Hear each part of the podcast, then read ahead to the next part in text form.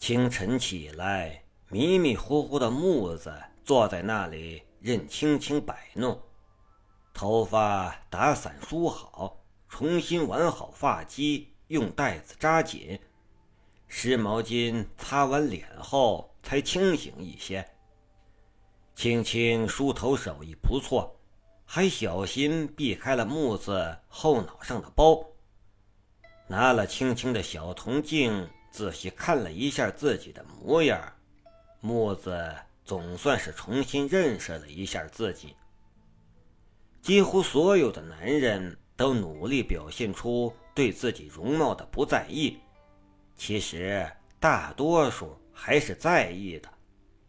木子觉得自己长得还行，站起来，轻轻活动几步。除了有点头晕，问题不大。走出帐篷，站在那里，看着忙碌的人群。杂役们要把帐篷和做饭的锅灶装到车上，还要把拉军资的牛车重新套好。骑兵们各自把被褥卷起来放到车上，印马收拾衣甲兵器。孙狗子带着禁军过来问候：“木哥，大好了。”木子点头道：“你们自去忙吧，要拔营了。”四哥让孙狗子暂时带队。以前的木子不合群，众人对他也是敬而远之，但现在不一样了，刘四对他的态度。会让其他人做出改变。杂役们干完活也过来见礼，墨子随口安抚几句。杂役的头姓侯，都叫他猴子，是个很机灵的小伙子，笑嘻嘻的拿出个篮子道：“嘿，小的昨夜下了套子，逮到了个兔子，烧好了给哥哥路上解闷儿。”木子笑着点头：“兄弟有心了。”猴子欢喜的带人走了。微妙的人际关系，刘四把木子的地位抬高了。猴子用一只野兔表达自己的恭敬，木子收下并叫一声兄弟，以此表示自己对以前的事儿不计较，并且。表达自己的善意，皆大欢喜。中军一声号角，大军缓缓开拔。大宋缺马，有限的马匹都成了骑兵的坐骑，所以几乎所有的大车都是牛车，个别的是骡子。骑兵们被刘四安排分散去往各个方向。拉着军资积重的牛车加入队伍，杂役们旁边跟着步行赶路。新的一天开始了，还是昨天那辆牛车，不同的是，今天上面扎了凉席棚子，细心的顾良还在梁头挂了布帘使这辆牛车变成一个独立的小世界，也让青青。不用遮着头脸，他在愉快地啃着兔肉，用苇叶包好，外面再裹上泥巴烧的兔肉，吃起来并没想象中美味。兔肉有些柴，虽然猴子特意抹了些盐，味道还是一般。作为一个资深吃货，木子吃了两只腿儿就不吃了。把兔肉分成两半一半给了赶车的顾良，一半给了青青。车队行进的时候是不需要车夫的，牲口会自动跟着前面的车走，绝不会自己乱跑。所以木子把顾良也叫了上来，三个人随意的说着闲话。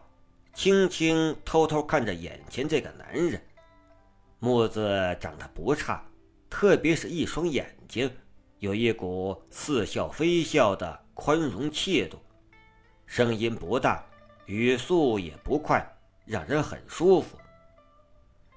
木子似乎天生有一种让人放松的本事，不知道什么时候，青青竟然睡着了。即使铺了褥子，车厢板依旧有点硬，青青也就自然而然的枕上了木子的大腿。大军赶路自有章法，通常每天行军三四十里，看上去不多，但是没办法。因为每天要扎营、支起帐篷和马棚、埋锅造饭，第二天都要收起来装车行军，如此反复，并不是每一个地方都能扎营的，要有水源，因为人马都要喝水；要有柴草，因为人不能吃生的；怕火攻，要避开密林。怕水淹，要避开洼地，要尽量选择易守难攻之地，防止敌人夜袭。最好营地要竖起望楼，周围深挖壕沟，壕沟里扎下寨墙。当然了，这都是理论上的，对于西路军来说并不重要，因为西路军的任务是把百十辆大车拉到庆州宁远。寨，而宁远寨离边境还远着呢，一路都是在境内行军，根本不存在遇到什么军情。更重要的是，就这一帮来自五湖四海的乌合之众，你也指望不上他们能干那些，能带着他们走个来回儿，张大帅就满足了。张老相公对儿子。真是没话说，把一切都考虑到了，军期放得很宽，基本上就是张大帅带着人一路玩够了，慢慢走也不会逾期。所以，张大帅严格按照兵书上说的行军速度，每天行军三十里，中午歇息一个时辰，沿路州县虽然没专门安排营地。但也打发人送来吃用，西路军这一路倒也自在。正午的歇脚地是个小山谷，有条小溪蜿蜒而过。张大帅对弟兄们约束不严，或者说基本没什么约束，但行军路线都尽量避开人烟稠密的地方。大伙儿都明白。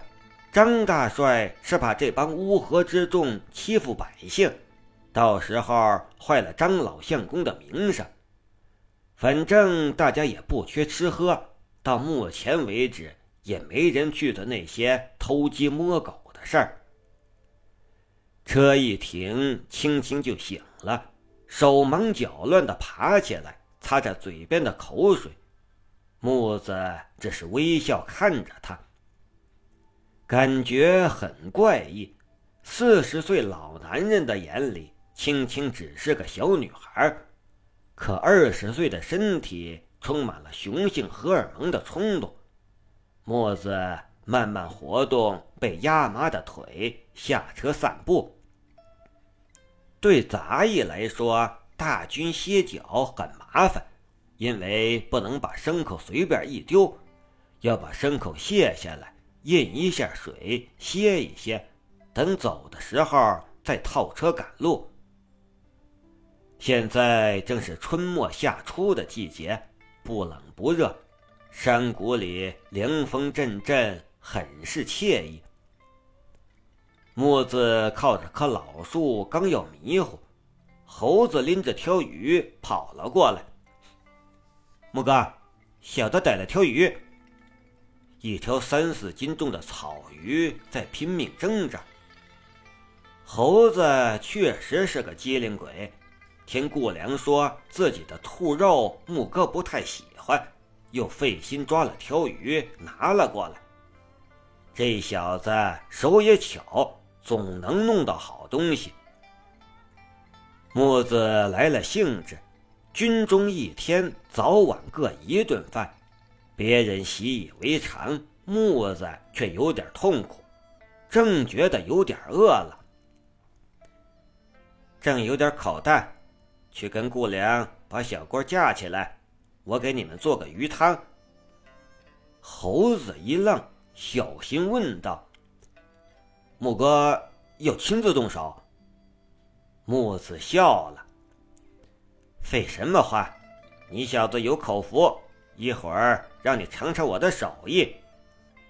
猴子把鱼放下，扭头就跑，嘴里嚷道：“好嘞！”时间不大，周围的人都知道了木子要做鱼，都好奇的围着看热闹。青青也在旁边偷看。关于木子的身份有各种猜测，有人说他是富家公子，有人说是书院的学生，还有更离谱的是某个官宦子弟。反正没人说他是韩家子弟。木子双手细嫩，十指修长，傻子也知道他是没干过活的，而且本身气度雍容。一看就不是小门小户出身，这种人物竟然要做菜，当然要看看了，也顺便看看大户人家是怎么做菜的。木子不知道众人对他的猜测，但四十岁的老男人，经过社会的打磨，对很多事儿已经能从容面对了。人多力量大，锅很快架起来了。木子挽起袖子，拿着鱼来到小溪旁收拾，去鳞、去鳃、去内脏、去腥线，打花刀冲洗，动作行云流水，众人目瞪口呆。众人以为木子是心血来潮闹着玩的，没想到他来真的。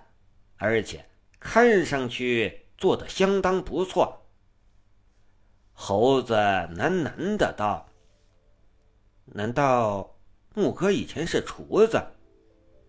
顾良说道：“你见过厨子的手那么细嫩吗？”木子笑道：“我以前是要饭的，别的不喜欢，就喜欢吃。”别傻站着了，去看看有没有什么野葱、野菜、蘑菇之类的，采一点。顾良，去烧水去。说罢，拿过陶盆来，把鱼抹盐腌了。锅中放猪油，六七成热的时候下鱼慢慢煎。这时候别乱动，等煎差不多了，翻面继续煎。两面煎黄了，倒入温水，放老姜、蘑菇、盐、醋。木子边做边小声教顾良：“收拾鱼的时候，别忘了抽出腥线，就是我抽的那个白色的肉馅。两边划刀是为了鱼更好入味儿。”鱼汤很快变成乳白色。鲜香味弥漫开来，吸引了更多的人聚集过来，直勾勾的看着那口不大的锅吞口水。木子不禁苦笑，正要招呼他们拿碗，两个人走了过来。木子招呼道：“四哥来了，正好尝尝我的手艺。”刘四笑道。正跟大帅说话，外面都在说进军营有人做鱼汤，奇香无比。原来木兄弟还有此能耐。木子心道：“这是闻着味儿就来了呀！”不再多说，估计时间差不多了，走上前把锅盖掀开，一时间香气更浓。撒上葱花，先给跟刘四来的大帅侍卫盛了一大碗。那侍卫快不去了。墨子招呼青青拿碗，碗里放着掰碎的面饼。墨子给自己、青青和刘四各盛了一碗，把勺子递给猴子道：“你们吃些，剩下的让弟兄们都尝尝。”香浓的鱼汤泡上干面饼，吃的很是解馋。顾良和猴子哪儿顾得上旁人，一人盛了一大碗，也学着木子泡上饼子大吃。至于锅里的鱼汤怎么分，他们才不管呢。包括青青在内，每个人都吃了一大碗，众人都说吃撑了。猴子道：“木哥，真服了，怪不得哥哥看不上我做的兔肉。小弟在东京也吃过几次篓子，没有一个比得上哥哥做的汁水。木哥这手艺，若在东京开个酒楼，定然赚得盆满钵满。”几人在树荫里说笑。木子随口问刘四：“大帅找他有什么事儿？”没想到。刘四说出一个让人哭笑不得的答案：“大帅要演武。”木子不知道说什么好了。你老爹凑了一帮好汉给你混功了，你他妈要阅兵？大侠，你脑袋抽了吧？刘四爷满脑门子问号。我也不知道怎么回事，就说三日后演武，让我给找个偏僻点的地方。木子想了一下，扑哧笑出声来。明白了，众人都疑惑的看着他。木子小声道：“咱张大帅这辈子估计就这一个领兵的机会了吧？明摆着嘛。”满朝上下都知道他有几斤几两，这次本来就是给他个由头，好让陛下能有个理由封他个不大不小的官儿，然后张老相公体面退休的。木子继续道：“咱们出京有些日子了，再过些天可就到西北庆州了。”明白了。众人都明白了，张大帅演武只有一个目的，就是过把瘾。西路军一帮乌合之众不可能上战场，张大帅这唯一一次带兵的机会，不指挥一下千军万马，怎么甘心呢？再过些天到了西北，你张庆好意思关公面前耍大刀吗？怪不得他要求找个偏僻点的地方，感情自己也知道自己那两下子拿不出手，就是纯粹想找个没人的地方自娱自乐爽一下。刘四为难的道：“这怎么办？西路军这几千人能聚到一起就不错了。”演武是万万不可能的，至少要操练个一年半载的。演武就是演习，这可不是随便能玩的。步兵分枪兵、刀排手、工兵、弩兵，还有穿布人甲、拿大刀、重斧的重步兵。骑兵也分枪骑、兵弓骑、兵重骑兵等。这么多兵种不可能乱糟糟的挤在一起吧？都有各自的位置。开始演武了，哪边先动，往前多少步，横移多少步，都是有讲究的。每支队伍、每一个兵种都有各自的旗号，每一次进退都有各自的钟鼓，还有各种军阵。总而言之，一句话，演武不是主帅站台子上瞎比划，无论对主帅还是士卒，要求都很高。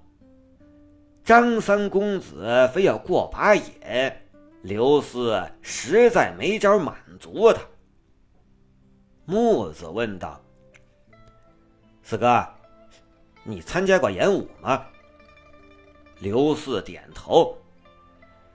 镇定杨大帅每年秋天都会演武，一来震慑辽人，二来查看士卒，以防懈怠。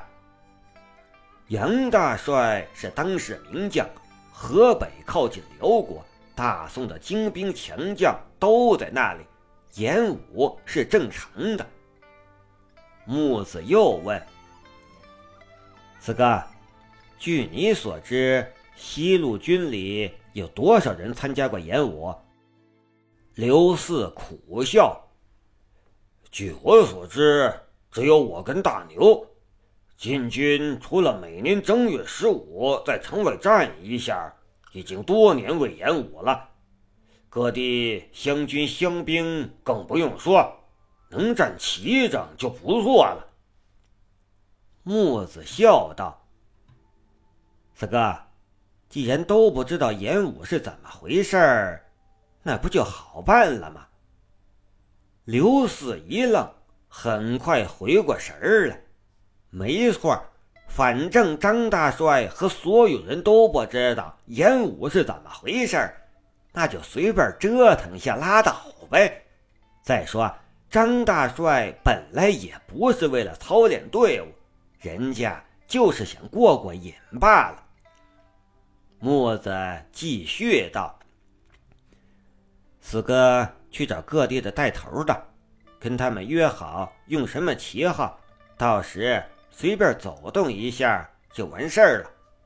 放心吧，大帅自家人知道自家事，即便演砸了也不会怪罪的。”刘四放下心来说道：“木子心思缜密。”我却想的偏了，他光想着正规的演武了，却忽视了张公子和西路军的特殊性。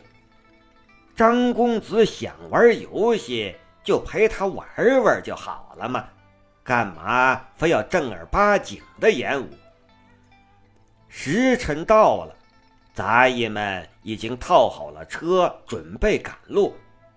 刘思要离开的时候。张大帅的侍卫又来了，送来了大帅的赏，白银十两。